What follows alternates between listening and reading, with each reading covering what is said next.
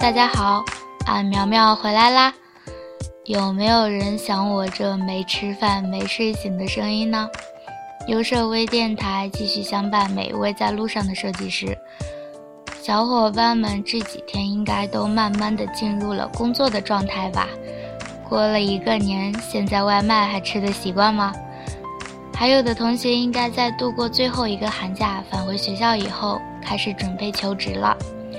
今天我们就聊聊毕业生找工作的事儿吧。如果你已经是入行多年的师哥师姐，还请忍耐一下喽。对于第一份工作，大多数的前辈可能会先告诉你说，先明白自己的兴趣，有了兴趣才能够深化或者利用这个兴趣选择行业，或者是选择和自己背景沾边的公司。前两天有同学私信问我说：“你觉得一个纯工科生突然学习网页设计有前途吗？”以我浅薄的阅历，没办法告诉他有前途还是没前途。我反问了他，问他说：“你觉得考公务员有前途吗？”他个人说不想考公务员，还是挺喜欢网页设计的，觉得终于找到了自己大学喜欢做的事。他很幸运的是，大学就找到了自己喜欢做的事儿，兴趣是他动力的来源。同理，兴趣也会是你工作时动力的来源。而背景又能够保障你工作时不会遇到太多的困难。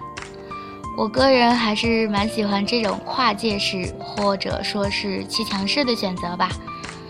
对于一个没有太清晰的规划，也没有一腔热血的我们来说，这个方法至少能够让我们高高兴兴的工作一阵子。想想以后的规划，运气好的话，跨界式选择的工作，也许收入也不错。有些同学很苦恼，说自己对未来的工作一点概念都没有，好迷茫。我能说我比你还迷茫吗？我已经持续很长一段时间整晚整晚的失眠了。现在好多了，迷茫了，不如就先风风火火的干起来吧。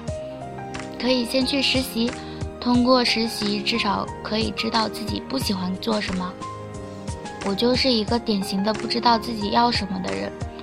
之前我接触过文字编辑的工作，也写过新闻稿，但是因为不喜欢那种模式，所以就退出了。绕了一个大圈之后，发现自己还是喜欢手绘。其实很羡慕私信我的那位同学，他很明确的知道自己要什么。虽然不知道自己喜欢什么，但一定要知道自己不喜欢什么，对吗？实习的过程可以让我们了解自己，了解工作。实习之后，或许就知道真正的喜欢的是什么，能做的是什么，进而能够选择最适合自己的工作。关于工作，有一个特别形象的比喻，说找工作其实就跟找对象一样。说通俗一点，就是你喜欢的姑娘，你想要是什么样子的。一六五九十八斤，长发大眼尖下巴，再加上温柔体贴、贤惠可爱，偶尔向你撒撒娇、耍耍赖，专情、一心一意，会做家务、会做菜，能够在事业上、工作上、家庭上帮助你，会过日子，和婆婆关系好又孝顺。那如果这样是一百分的话，那找到你最不能接受的、最达不到的那个要求。比如不可以不孝顺，不可以一百四十斤以上，不可以不会过日子，花钱不可以大手大脚，不可以不专情，那 OK 了。那剩下的那些条件，只要达到百分之六十，这个姑娘就是适合你的。看看工工作中的要求、目标、方向、岗位、薪资、城市，将不能触碰的底线列出来。喜欢 UI，只要和 UI 相关的工作都可以试一下。地理位置，假如你不喜欢漂泊，那就选择离家比较近的城市。画一个范围，满足百分之六十要求的，应该就算不错的要工作了吧。工作中有很多不确定的因素，希望我们都能懂得，没有一种工作是完美的，也没有一种工作是不委屈的。我们要学会适应和挑战。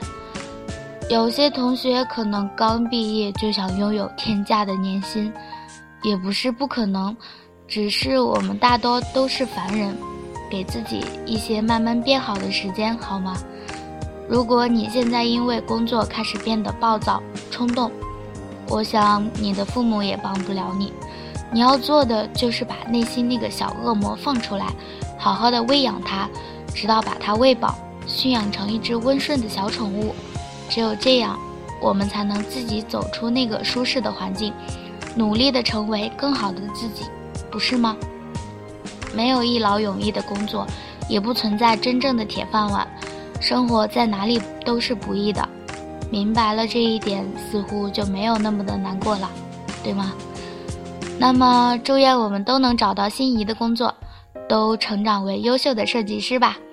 优设微电台与你一同在路上。好啦，今天我们就聊到这里，我们下期见啦，拜拜。